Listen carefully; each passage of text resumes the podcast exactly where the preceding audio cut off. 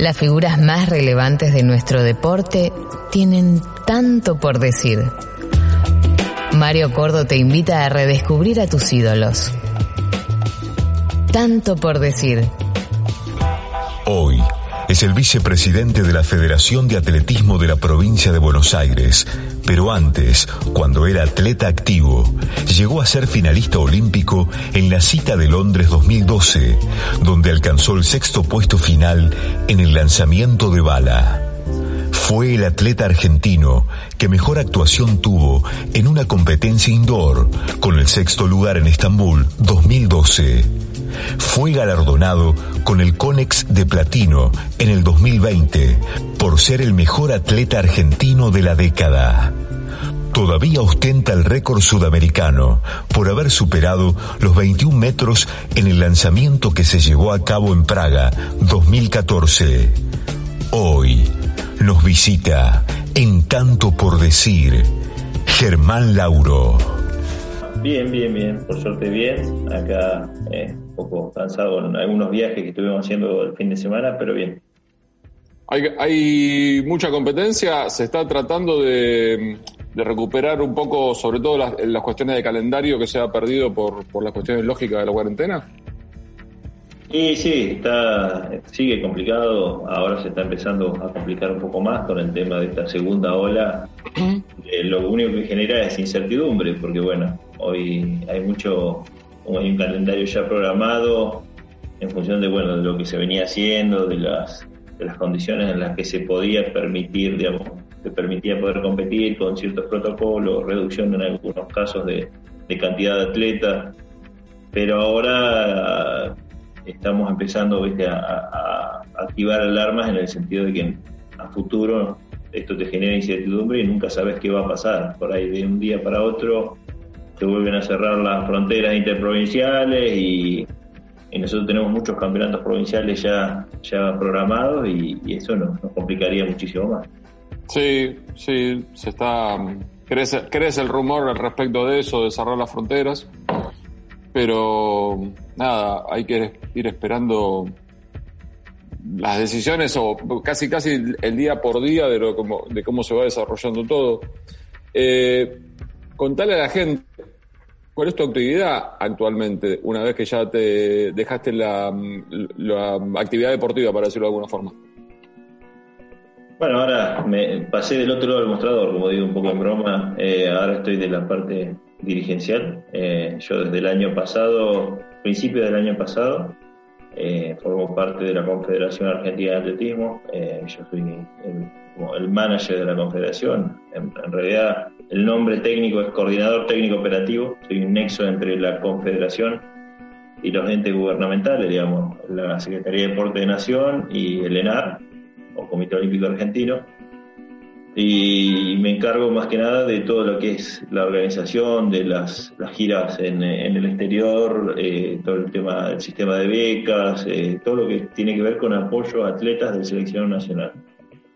Y a partir de hace unas semanas eh, pasé a ser vicepresidente de la Federación Bonaerense de Atletismo.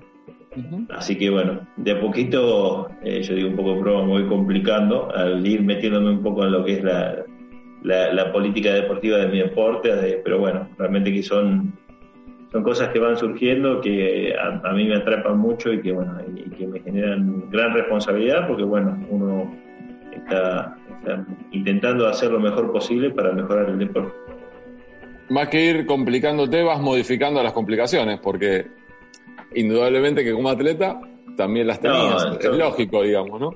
Yo creo que era, era más fácil, me hubiese quedado entrenando, era un poco más fácil, ahora hay que, hay que pelear por otras cosas. Eh, la verdad es que eh, es difícil a veces eh, cambiar algunas estructuras que, viste, que, estuvieron durante mucho tiempo arraigadas y a veces uno viene con la, forma de pensar de un deportista que a veces en, lo político es bastante complicado y, y, llegas a generar choques y roces. Por eso estamos intentando de a poco, intentar de generar cambio, por lo menos en la provincia de Buenos Aires, que, es la parte un poco más política, de, generar y empezar a, reactivar el atletismo que había decaído bastante, más que nada siendo la, provincia con mayor potencial a nivel eh, humano que tenemos, digamos, la provincia más poblada del país, entonces yo creo que tiene un potencial enorme que hasta ahora se estaba desaprovechando y bueno, vamos a intentar de, arrancar ese, ese motor para, para, para reactivar el deporte.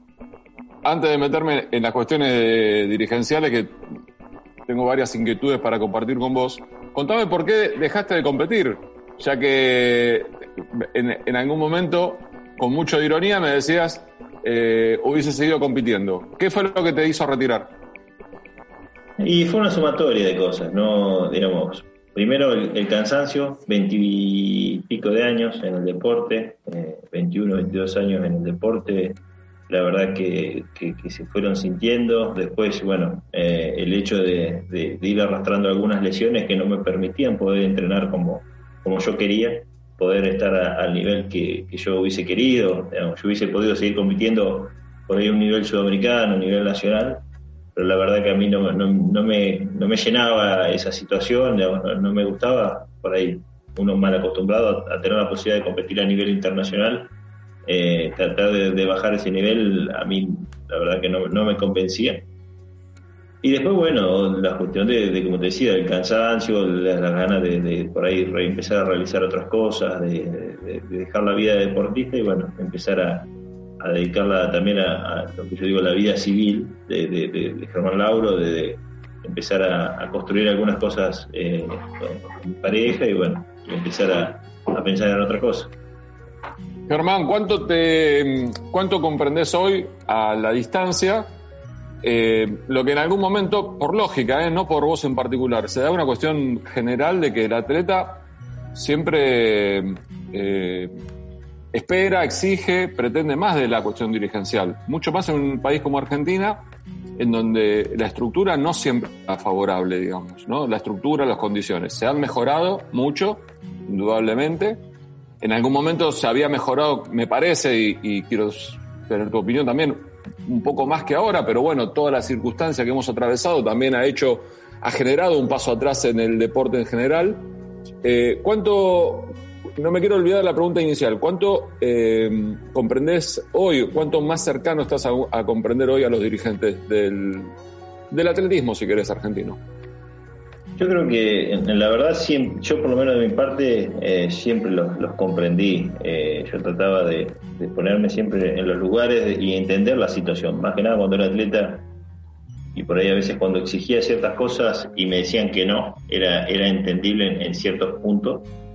Eh, por ahí el atleta, como siempre, busca el, yo digo que el atletismo uno busca siempre la máxima expresión de, de su capacidad, entonces eh, está en la naturaleza del deportista exigir, digamos, como se exige personalmente, también exigir hacia los que están con él. Eh, y, es difícil, es difícil por ahí no llegar a conformar a, todos, porque es una situación delicada, como vos decías, más, por ejemplo, más que nada ahora que cuando tenemos eh, entes, digamos, tanto el ENAR como la Secretaría tienen presupuestos que se han licuado con la inflación, digamos, claro. que hoy por hoy nosotros tenemos presupuesto en pesos y nuestros gastos son en dólares. Digamos, cualquier gira en el exterior, estamos hablando en dólares y los presupuestos se, siguen manteniendo en pesos. Entonces, es bastante difícil poder continuar con una política por ahí de apoyo.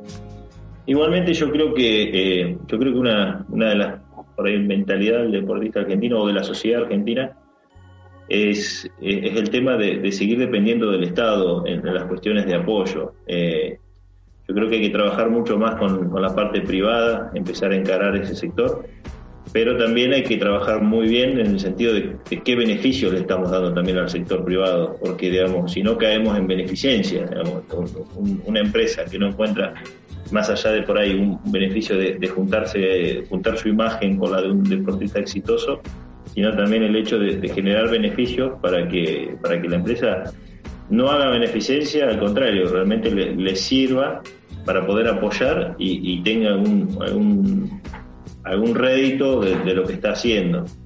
Porque a veces uno puede conseguir un empresario amigo que, lo banque en un viaje, pero esa bancada llega un momento que si se perdura en el tiempo se termina, genera un desgaste y a veces es complicado y, se pierde.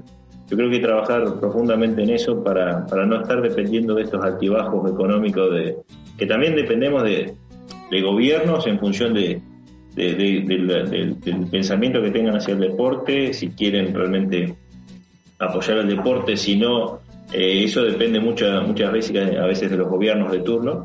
Entonces yo creo que hay que trabajar muy fuerte en, intentar despegar un poco el deporte del, del, Estado y, tratar de que la, parte privada eh, tenga un apoyo más mucho más fuerte. Estoy charlando con Germán Lauro, escuchándote, no por ser pesimista ni mucho menos, no, creo tener esa característica. Eh, es bastante complicado, ¿eh? porque eh, uno piensa, lamentablemente, el fútbol se lleva una porción enorme de la, del sponsoreo privado. Tampoco es que hay tanto, ha bajado mucho, digamos. Vos fíjate que eh, no sé si sos tan futbolero o no, pero hay camisetas de, primera división que no tienen sponsor. Imagínate, ¿no? Si, si el, otro día veía Independiente, si Independiente no tiene un sponsor principal en la camiseta, ¿cuánto le debe costar el resto de los equipos? Y así podemos ir bajando a, través de las disciplinas y son muy pocas las, iba a decirte horas, los, son muy pocos los minutos que los medios deportivos, en esto me hago cargo de la parte que me corresponde, le damos a otras actividades que no sea fútbol, básquet, automovilismo, tenis, y después depende, va, va modificándose, digamos, el, el, resto de los lugares. A veces un poco las leonas, a veces un poco los pumas, pero te estoy hablando de las leonas y los pumas, no te estoy hablando del hockey ni del rugby. ¿Se entiende, no? Sí. Sí, Entonces, ¿cómo, eh, ¿cómo se te ocurre hoy imaginar de seducir a un empresario, a un grupo de empresas privadas apostar al atletismo argentino? Sí, yo creo que eh, es toda una combinación. Eh, yo creo que hay que pensar en una inversión para generar una, una espiral de crecimiento, porque va todo, digamos, la difusión va muy pegada también de los éxitos, digamos, pero si no vamos a conseguir éxitos si no conseguimos eh, resultados. De hockey, está, digamos, hablamos de las leonas porque empezaron a entrar en una, una seguidilla de éxitos, si no, bueno, antes no se hablaba de las leonas. Este caso es lo mismo. El, nosotros lo que buscamos es intentar de que eh, generar una política, por eso yo digo que hay que trabajarlo y pensarlo bien en el sentido de que por ahí generar un plan eh, o un proyecto en el cual eh, las, a las empresas se les pueda deducir un impuesto. Hay varios países que generan esto, que deducen impuestos de, a las empresas que aportan al deporte o asociaciones sin fin de lucro entonces, son cosas que se pueden llegar a lograr porque en otros países se están haciendo. Entonces, eh, yo creo que hay que trabajarlo y pensarlo bien. Eh, somos un país también complicado y muy cargado de impuestos. Entonces, a veces estas cuestiones por ahí pueden servirle a, las empresas a, facilitar, porque por ahí, por eso yo decía hay que intentarlos con algo para que les sirva, porque realmente si no terminamos haciendo beneficencia y la empresa privada no tiene que hacer beneficencia, la, empresa privada también tiene que tener su rédito, porque tanto la televisión como transmite el fútbol o las empresas que invierten en fútbol es porque realmente consiguen un rédito en aumentar por ahí sus publicidades, en aumentar sus ventas, en este caso sería más o menos lo mismo. Claro, y, y lo... Eh la cuestión de los resultados deportivos, que obviamente que eh, son muy seductores a la hora de, mm, apostar o, reconocer, porque ya no sería una apuesta un, resultado deportivo. Eh, ¿Crees que estamos muy lejos? ¿Crees que, es posible en el corto mediano plazo? No, no, no creo que estemos lejos. Yo creo que, por lo menos yo hablo de nuestro deporte, tenemos gente con un potencial importante y considerable para en el, mediano, no digo cortísimo plazo, pero en el mediano largo tenemos, tenemos gente para, para poder mostrar y desarrollar. Eh, es, es, es, un deporte que estamos creciendo de a poco, calcular que nosotros, como vos decías, nosotros estamos peleando también con, con otros deportes en el sentido de, la captación de chicos. Entonces a nosotros nos ayudó mucho el estar en televisión, en, en, en atletas que han conseguido resultados, eso le dieron visibilidad al deporte y hicieron que más gente se acercara. Y yo creo que algo fundamental que, pudimos lograr varios de mi generación es demostrar de que desde Argentina también se puede hacer atletismo a nivel mundial. Y eso realmente yo creo que ayudó a captar muchos, muchos atletas y, mucha gente nueva en la cual hoy, creo que tenemos un, potencial bastante, bastante bueno. Sí, lo entiendo, lo entiendo perfectamente. Eh, ¿Podemos hacer una pausa? Sí, sí. sí, sí. Y luego, luego del corte sigo charlando con Germán Lauro. Él desde su Trenquelauquen natal, yo desde Buenos Aires. Mario Cordo te invita a redescubrir a tus ídolos. Tanto por decir. Germán, ¿por qué un deporte que tiene, que es la base, digamos, la génesis de absolutamente toda la disciplina deportiva como es el atletismo, eh, esto me vas a corregir vos, pero si vamos a, la cuestión de atletismo, no es caro. Si vamos a la cuestión de los elementos para, de lanzamiento, por ejemplo, ahí ya es otra historia. Pero podría acomodarse, digamos, porque para, la, para el, inicio de la, de la actividad, sobre todo lo que decías vos, de la, captación de talentos, de que los chicos se vean convocados, nos podríamos arreglar con los elementos que uno tiene acceso, ni, hablar vos, ¿no? Obviamente. Pero ¿por qué un deporte que es tan eh, genuino, tan, tan como si fuese la semilla de todos, a la Argentina le ha costado tener tan buenos resultados? Yo creo que una sumatoria de, cuestiones. Eh, primero, como vos decías, el tiempo o, en un nivel de iniciación se puede practicar hasta. Yo, para que te dé una idea, yo cuando arranqué en la escuela primaria los practicábamos atletismo en una plaza. Claro. Una plaza de 400 metros cuadrada. Claro. Y entrenábamos, practicábamos ahí para los intercolegiales. Ahí viene otro caso. Yo creo que los intercolegiales que se hacían antiguamente es una cosa que se ha perdido, en la cual eh, servía de, mucha detección para los, para los atletas. Y aparte creo que es, es algo lo que hoy desde la Confederación estamos apuntando en volver a, introducir el atletismo en las escuelas, más que nada primaria y principios del secundario, donde hay que elaborar fuertemente, eh, como vos decías, el atletismo es, es, el deporte madre porque te enseña a saltar, correr, lanzar, que es lo que hacen todos los deportes. Entonces, si nosotros tenemos una política estatal de introducir el atletismo, más allá de, por ahí de, pensar a futuro de tener atletas del deporte, pero de pensarlo para desarrollar los otros deportes, yo creo que eso sería, sería algo muy bueno a futuro. Y después tenemos un gran, un gran problema, no solo nosotros como deporte, sino creo que todos los deportes, y más que nada se vive en el interior de nuestro país, el hecho de la deserción a, los 17, 18 años.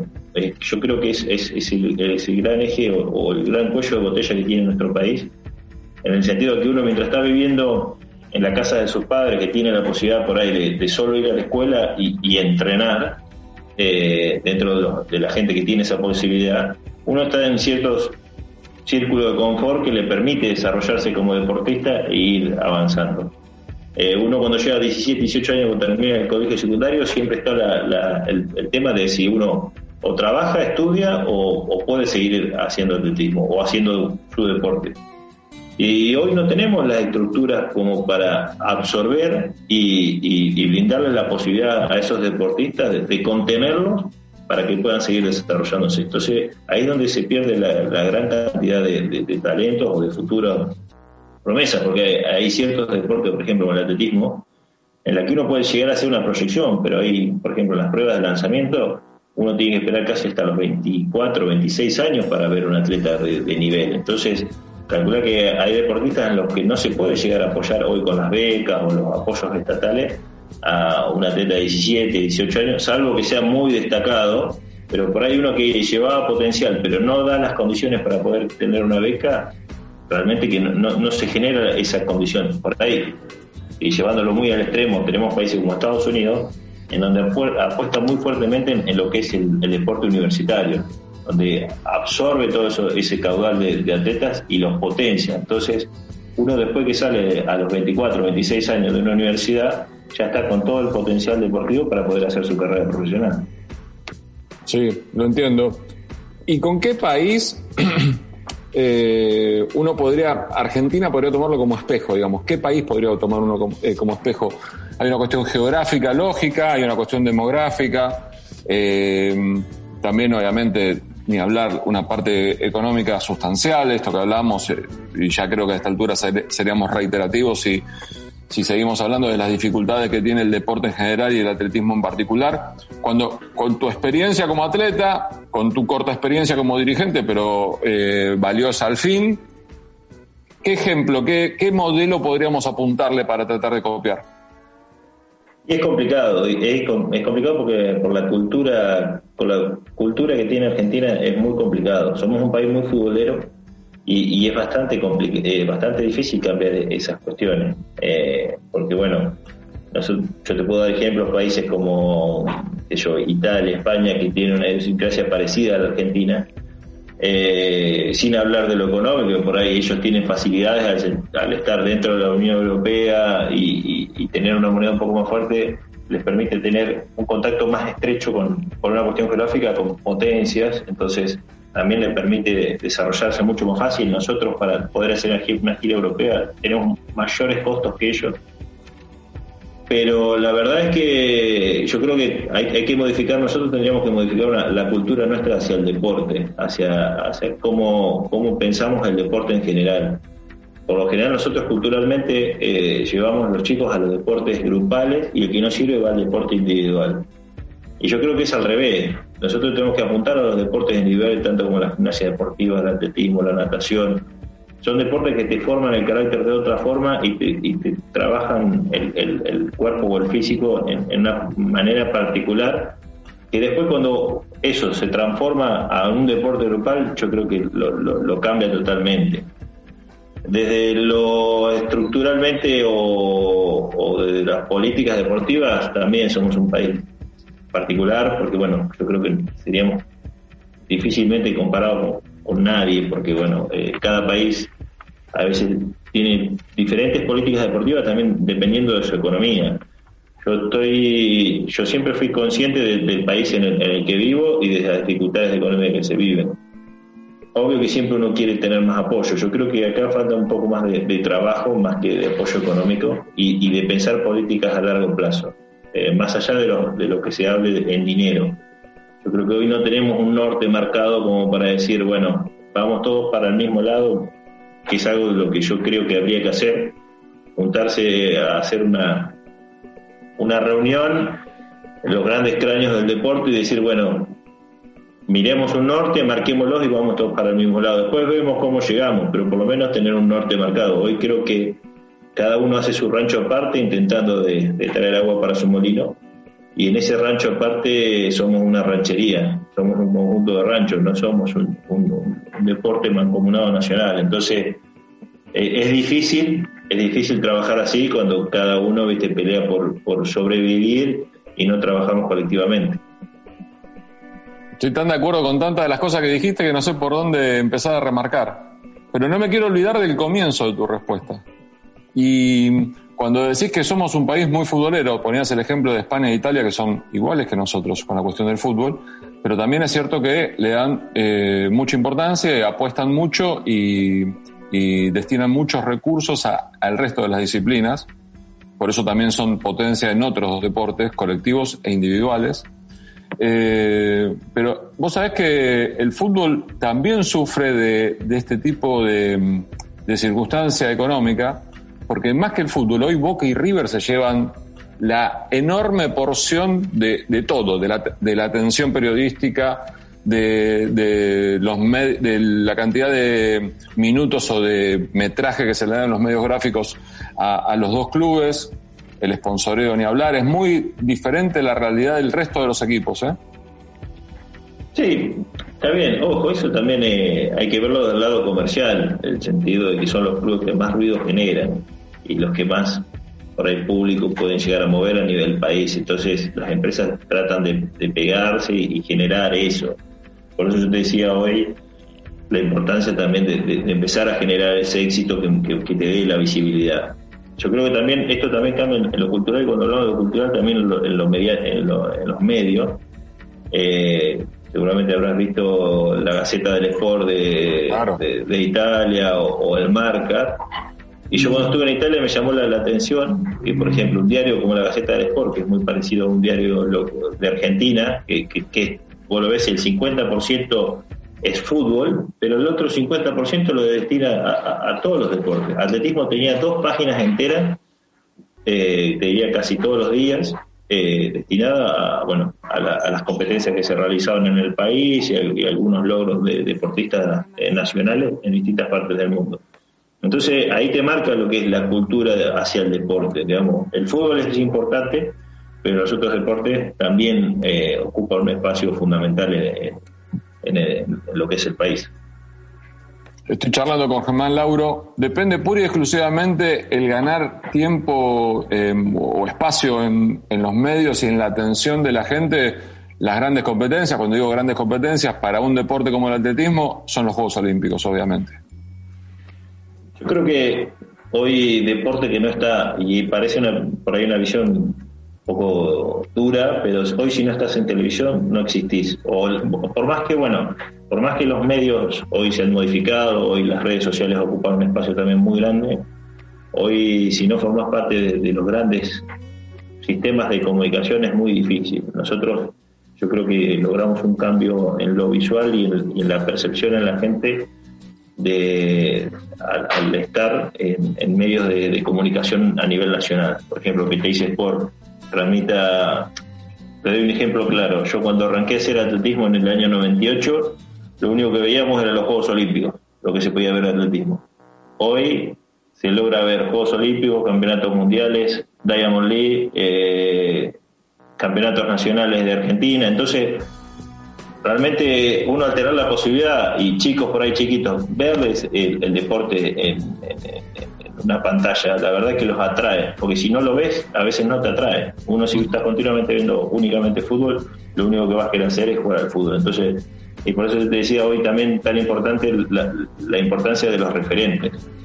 Hoy ven un Germán Charablío Santa Garrocha, eh, bueno, en su momento Brian Toledo, eh, tener, tener referentes locales también te, hace, te hace pensar en como el futbolista quiere ser Messi, por ahí el que quiere ser atletismo quiere ser ese, atleta. Entonces, eh, yo creo que es un trabajo mancomunado de muchas fuerzas que hacen que, el deporte crezca. ¿Cómo haces la. Eh, ¿En qué prestas atención? ¿cómo, ¿Cómo se activa el cazatalentos? Lo que decías anteriormente. de cómo un chico estudiante que puede llegar a, ir a un club o no, porque no todos tienen la posibilidad, eh, es algo también que ha afectado mucho al deporte argentino, la cantidad de familias que no han podido seguir pagando la cuota social del club. Eh, ¿cómo, ¿A qué prestas atención? ¿Cómo, cómo uno afila el ojo para captar un talento? Yo creo que lo más importante, como decías, es nosotros es, la competencia. Nosotros estamos trabajando, por lo menos en la federación, de volver a, realizar torneos de atletismo. Ahí es donde realmente podés ver a, los chicos en, actividad. Después, bueno, uno va viendo, eh, nosotros somos un deporte de rendimiento, entonces uno lo que busca es las mayores cualidades eh, biológicas que tenga el chico. Digamos, uno si ve a un deportista, por lo general la velocidad se, se desarrolla muy tempranamente, entonces uno puede ver fácilmente el que tiene condiciones para la velocidad, después bueno, por ahí desde el lado del lanzamiento, por ahí buscamos a los chicos que son un poco más grandes físicamente, más grandes que la media, después bueno, los saltos, por ahí alguno que tenga alguna capacidad de saltabilidad mayor o destacada sobre los otros, por lo general, el que tiene el talento ya a edades tempranas lo, muestra. Eh, es muy rápido, digamos, es muy fácil, le ha pasado todo en la escuela, quien no tenía el, compañero que era el más rápido de la escuela, o, ese, por ahí hasta, por ahí en otros ámbitos deportivos, uno enseguida se da cuenta cuando por ahí tiene un jugador de fútbol que es mucho más rápido que el resto, o que por ahí las condiciones físicas o, como se decía, de tamaño de un chico eh, son diferentes. Nosotros, por ejemplo, nos peleamos en los lanzamientos con la gente del básquet, con la gente del vóley, porque nosotros lo que buscamos es, deportistas altos, con una contextura física grande, entonces, o por ahí la gente del rugby, eh, son, por eso te digo, son diferentes deportes que nos peleamos por el mismo recurso humano que es el chico. Claro, es así, indudablemente. Y para la cuestión del lanzamiento, eh, sea martillo, disco, o mejor dicho, tratar de marcarme las diferencias, jabalina. Eh, ¿Cuáles son las, diferencias sustanciales que debe, no que debe, sino que se marcan con el, con el diferente tipo de disciplina? Eh, por ahí, en un nivel inicial es, difícil distinguirlos porque, bueno, eh, es muy parecido. Allá cuando uno alcanza un nivel ya de mayor o, una competencia ya internacional, eh, uno se da cuenta, uno los distingue fácilmente en el sentido de que por lo general los lanzadores de disco son los más altos dentro de los lanzamientos porque bueno uno necesita tener palancas largas y, bueno eso facilita mucho más por lo general un lanzador de disco dentro de la media mundial va entre el del 1,90 a 2 metros. Eh, los lanzadores de jabalina por lo general físicamente son los más, los más delgados en el sentido de que por ahí no necesita tanta contextura física sino que es más un lanzamiento de velocidad ya que la, jabalina solo pesa 800 gramos entonces se necesita un cuerpo más ágil, más flexible y, mucho más rápido. En los lanzamientos de, de vale disco son por ahí un poco los más parecidos porque hay muchos que hacen las dos pruebas igual, como hacía yo, pero por ahí el lanzador de disco tiende a ser un poco más fuerte, más grande físicamente, más ancho, con más musculatura. Eh, y el lanzador de martillo es muy parecido al de, bala, pero bueno, como uno lo puede llegar a distinguir porque como lanzan con la espalda más que nada, eh, digamos, no tiene tanto pectoral, entonces eh, el desarrollo muscular cambia en relación al, lanzamiento de, de, bala. Eso más o menos en grandes rasgos. Sí, sí, sí, pero era, era lo que lo que esperaba que me, me diferenciaras, digamos. Si te hubieses propuesto eh, hacer otro tipo de lanzamiento, ¿te hubiese costado mucho, aparte de, disco y bala, o, dejando disco y bala de lado, te hubiese costado o te costó, intentaste y te costó en algún momento? Eh, bueno, por ahí, el, como te decía, por físico, por ahí la jabalina hubiese sido hubiese sido la más difícil, porque también ahí se necesita ya más una cuestión natural. Es como la velocidad, digamos, eh, uno si no es rápido no va a correr rápido nunca, en, el, en, el, en la jabalina pasa lo mismo, uno tiene que tener una velocidad de brazo como por ahí los, los pitchers en el, en el béisbol, eh, uno necesita tener una, una cuestión de, de, fibras musculares rápidas en el brazo, entonces bueno, eh, eso estaría muy difícil. Por ahí el lanzamiento de martillo, pero bueno, ya, ya, ya cuando empecé a, en, mis pruebas, ya, bueno, ya habíamos descartado un poco el lanzamiento de martillo, porque aparte yo en un tiempo intenté, pero ya de muy grande y era como ya, ya perder tiempo, digamos. Entonces, mm. pero podría haber, podría haber podido lanzar, no sé a qué nivel, pero bueno, era, una de las pruebas por ahí la más accesible. Entiendo, entiendo. ¿Vamos a hacer otra pausa? ¿Escuchamos un poquito de música? Dale. Después seguimos charlando con Germán Lauro. Dale, dale. Germán, hoy a la distancia, ya con la mm, carrera deportiva activa tuya eh, con un punto final, eh, ¿de qué torneo te lamentás de no haber tenido un poquito más de suerte, de no haber tenido un poco más de, de una actuación más destacada de, lo de la que terminaste teniendo? Esto tiene que ver mucho más con la autoexigencia que con, el, que con lo que la expectativa. ¿eh? Muchas veces uno sabe que estaba para más y que lamentablemente se dio que un día o, el rival de turno, los rivales de turno fueron superiores. No, no pasa tanto por, por, lo, por lo que uno podía llegar a generar en lo previo, digamos. Sí, yo creo que eh, es el Mundial del 2013 de Moscú eh, yo creo que es el, que más nos, lamentamos porque, bueno, fue el mejor año que, venía entrenando, mi mejor año deportivo fue donde hice en su momento el récord sudamericano. Nosotros veníamos de, una seguidilla de torneos muy, muy buena. Y 15 días antes del campeonato mundial me lesionó la espalda. Eh, tuve 15 días totalmente parado.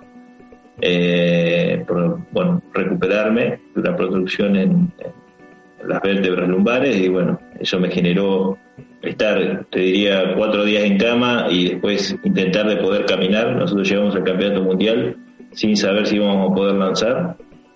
Eh, y a pesar de eso, eh, clasifiqué a la final y terminé séptimo. Eh, pero igualmente era, yo creo que en ese mundial teníamos posibilidades de por ahí de pelear medalla. Estábamos muy, muy, muy, muy, muy bien veníamos de lanzar 21-26 en, en, la Liga de Diamantes de Doha y después veníamos en, una, veníamos en crecimiento, la verdad en, los entrenamientos estaba cada vez mejor. Y bueno, son esas cosas que pasan de que, bueno, justo una, una molestia en la espalda y bueno, te complican la verdad un montón, porque aparte, para que veas, te doy un ejemplo de lo... Eh, después del Mundial, una semana después yo tenía una competencia en, en, Alemania y estuve, digamos, las dos semanas previas al Mundial y una semana que fue lo que duró el Mundial hasta la competencia, o sea, tres semanas sin, sin, sin poder entrenar y voy a, a un torneo en Alemania y lanzo 20 98, o sea que físicamente estaba muy bien, estaba para hacer muy buenas marcas, pero bueno, son esas cuestiones, viste, que, a veces cuando dice hay que tener un poquito de suerte y bueno, ahí nos falló un cachito y nos complicó, pero bueno, la verdad ese torneo yo creo que nos sentimos, más allá de haber estado en, la final y haber terminado séptimo, la verdad que fue para nosotros un sabor eh, agrio en el sentido de que sabíamos que íbamos, podríamos haber estado mejor. Hay mucho de entrenamiento, mucho de dedicación, de tiempo, de, darle una parte importante de la vida, pero la cuota de suerte siempre se necesita. Sí, sí, yo siempre, igualmente yo tomo las palabras de, de, de que dice, mientras más entreno, más suerte tengo sin duda. Eh, yo creo que sí, en algunas cuestiones a veces es, eh, nosotros nos basábamos en eso, nosotros sabíamos que a medida que entrenábamos y hacíamos las cosas bien, eh, la suerte cada vez ocupaba un lugar más, chiquito. yo a veces en muchas charlas siempre me preguntan si yo trabajaba con psicólogo deportivo y la verdad que yo nunca trabajé porque la verdad teníamos mucha confianza del trabajo que hacíamos durante los meses previos, que a la hora de la competencia sabíamos que nos iba a ir bien por, todo el trabajo realizado previamente. Entonces, era cuestión de repetir lo que veníamos haciendo y bueno, por suerte siempre nos, sirvió así. Y no creo tampoco que haya tanta diferencia, más allá que eh, la disciplina de ustedes, la de lanzamiento, eh, 2, 3, 5 centímetros, eh, cambia radicalmente el resultado final. Eh, tampoco creo que haya tanta diferencia, para decirlo de alguna forma, entre el primero y el décimo. Entrenar, entrenan todos, dedicarse, dedican todos, cuidados, eh, nutrición, eh, descanso, lo ejecutan todos más o menos de la misma forma. Sí, sí, para que veas una, para que te una idea, el Mundial del 2019 lo ganaron, los tres primeros puestos estuvieron en un centímetro.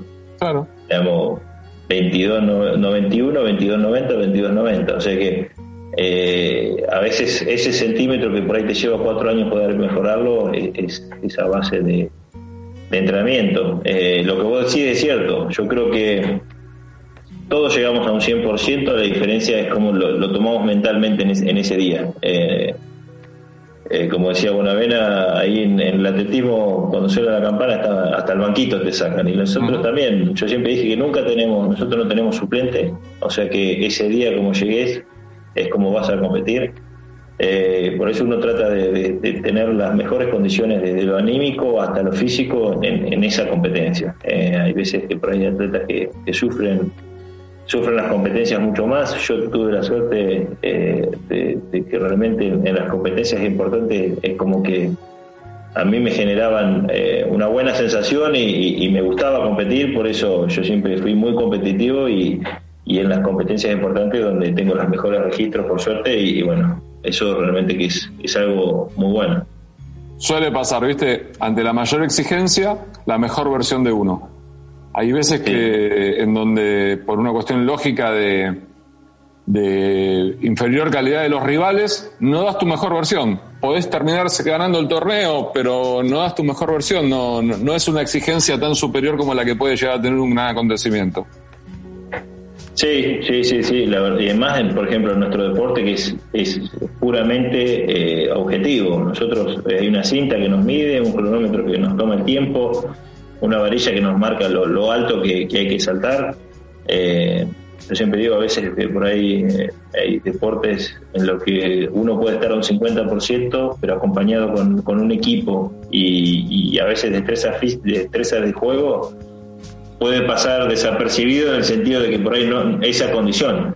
Nosotros, a estar ya un 99% es, regalar ese 1% que realmente hace la diferencia por ahí al momento de ganar una medalla. Sabes que en algún momento, eh, en este mismo programa, tuve la, posibilidad de charlar con Pato Albacete, eh, ex Puma, y palabra más, palabra menos me dijo, es insalubre ser deportista de élite, no lo volvería a elegir. Eh, suena raro en un tipo que jugó ni más ni menos que en el seleccionado nacional de su, de su deporte, como los Pumas, jugó mundiales. en algo tan sacrificado y que seguramente me gustaría que me. Para, para reírnos un rato nada más, ¿eh? ¿Cuáles son las dolencias que tenés a la mañana cuando te levantás de la cama, ahora que no estás entrenando? ¿Cuáles son las, eh, las consecuencias que te trajo en tu cuerpo tantos años de entrenamiento y de competencia?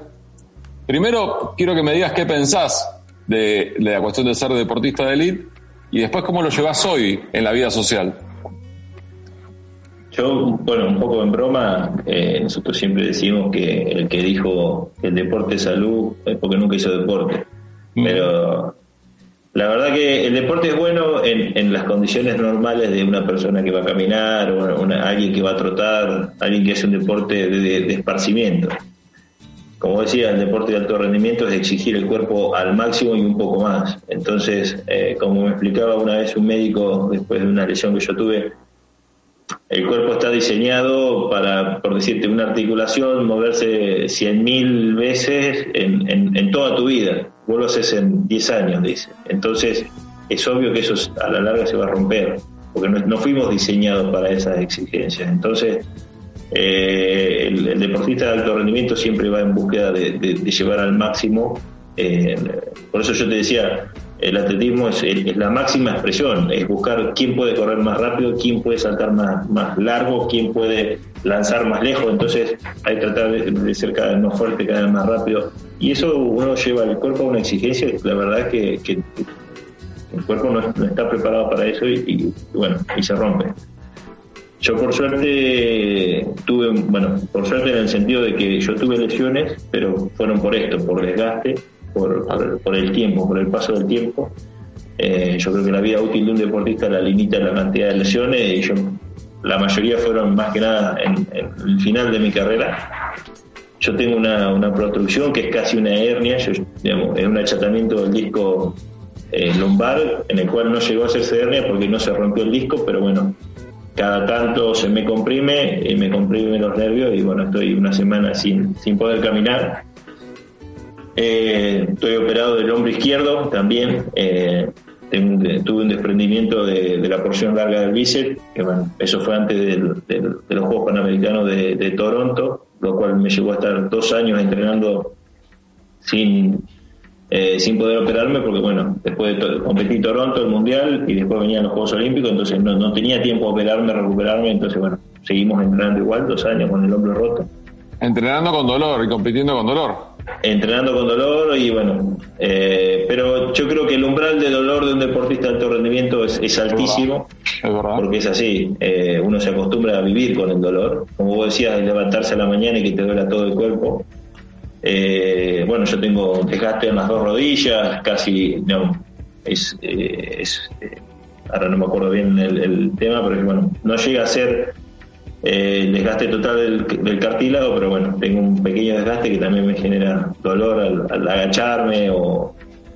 Pero bueno, son cuestiones que se, van generando por el, por el sobreuso del cuerpo y que bueno, que realmente nos, nos trae esos problemas. Hoy, retirado, los dolores bajaron un poco, digamos, siguen estando algunos que me van a acompañar toda la vida, pero bueno, pero por suerte dolores musculares, que era cuestión de la fatiga del entrenamiento, pues bueno, hoy ya no está.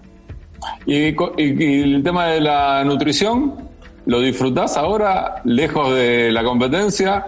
Eh, ¿Le seguís dando un poco de importancia? Y hoy ya la nutrición ya pasa más por la salud, ¿viste? Hoy ya uno más grande tiene que empezar a cuidarse de, otras cosas. Eh, yo, por suerte, y nosotros dentro del grupo de los lanzadores en el atletismo somos conocidos como los gorditos porque tenemos ciertas libertades que por ahí un saltador, un maratonista, un corredor de velocidad no se puede dar porque, bueno, el peso en ellos es bastante importante. Nosotros por ahí tenemos esa, esa libertad de que el peso, no el excesivo, pero por ahí podemos llegar a tener un kilo o dos de más, entonces, bueno, podemos darnos algunos gustitos de vez en cuando, o casi siempre. pero la verdad que hoy, hoy, hoy ocupo más que nada un lado de salud, porque bueno, eh, hoy hay que cuidar el cuerpo más que nada para, para tener una, una vida longeva y, bueno, y, por ahí disfrutar a veces de algunas cosas que por ahí antes no se podían. Y escucha, más allá de que antes lo decías, que es beneficioso para, para alguien que lo hace por esparcimiento y por, y por eh, recreación, la cuestión del deporte, eh, ¿cómo tomás o cómo nos tomás? Porque yo hago crossfit todos los días y hay veces que cuando no lo puedo hacer no me hace bien a la cabeza, digamos. Yo siempre digo que me hace mejor a la cabeza que al cuerpo y al cuerpo me hace bien. Pero ¿cómo tomás a los que en algún momento tienen una vida social como cualquier otro? No son atletas ni mucho menos, pero se lo toman tan en serio y tan disciplinadamente y con tanto rigor. Y la verdad que yo los aplaudo, porque en realidad es, lo mismo que hacía yo, digamos, eh, yo me, cambio de posición, es lo que veía en ellos cuando yo entrenaba. Eh, digamos, la verdad, para practicar el deporte está bueno eso, porque como vos decís, yo creo que es es más un desenchufe mental, que es un poco lo que más genera hoy, creo, enfermedades en, la sociedad, que más, por ejemplo, en ciudades grandes, donde la locura mental es, totalmente es totalmente distinta a por ahí en ciudades del interior. Pero poder tener un desenchufe de, la rutina diaria, generar un desgaste, trabajar en, una rutina física, cambiar, digamos, cambiar la rutina diaria del trabajo, de, lo normal por, por, tratar de, hacer un deporte. Es, más, por ello hasta eh, aplaudo a la gente eso, que, se anotan en competencias, que quieren realmente mejorar mejorar su condición física, porque también es un estilo de vida. Eh, la verdad que eso te... Yo siempre digo que el deporte cambia la vida en el sentido de que te, enseña cosas. Eh, yo creo que lo que más enseña el deporte es el, el, valor del trabajo, el, valor del trabajo tomado como uno lo toma para, para su entrenamiento, se puede tomar para todo, digamos. Uno se esfuerza y, tiene resultados. Y creo que es el valor o, la filosofía que tiene que tener uno en la vida. Mientras más se esfuerza, los resultados van a venir más, más fácil.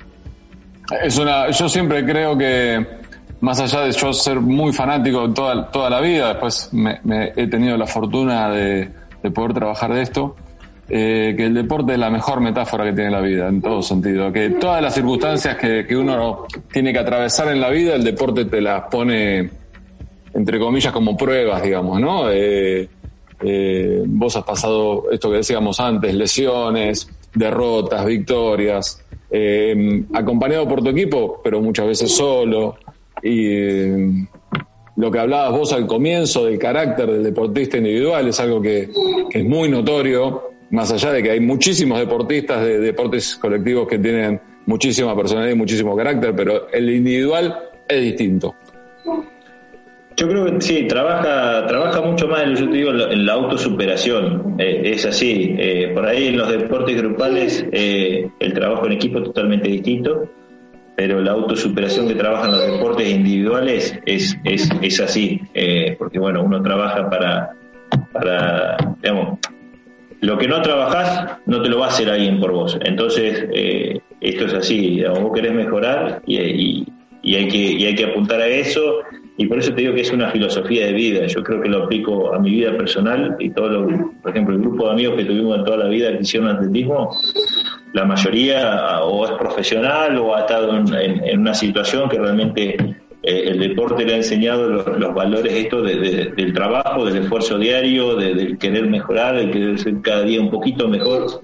Eso que yo creo que es la filosofía de vida fundamental que transmite el deporte, querer ser un poquito mejor todos los días. Eh, ojalá, ojalá, por eso yo te digo, cambiemos la cultura deportiva de nuestro deporte, porque yo creo que es un ejemplo fundamental. Ya lo decía Mandela, el deporte campeará el mundo. Sí, Sí, sin duda, sin duda, y aparte eh, se ha, ha, quedado demostrado que en los momentos en donde pudimos eh, darle apoyo y continuidad, y ya sea por becas o por sponsoreo, eh, o, o, por estructura, por infraestructura de cada una de las disciplinas, los resultados deportivos aparecieron y fue toda una consecuencia una de la otra. Entonces, como aparecen los resultados deportivos, aparece el sponsoreo privado, y cosas por el estilo. Germán, para mí un placer, realmente, ojalá vos también lo hayas pasado bien.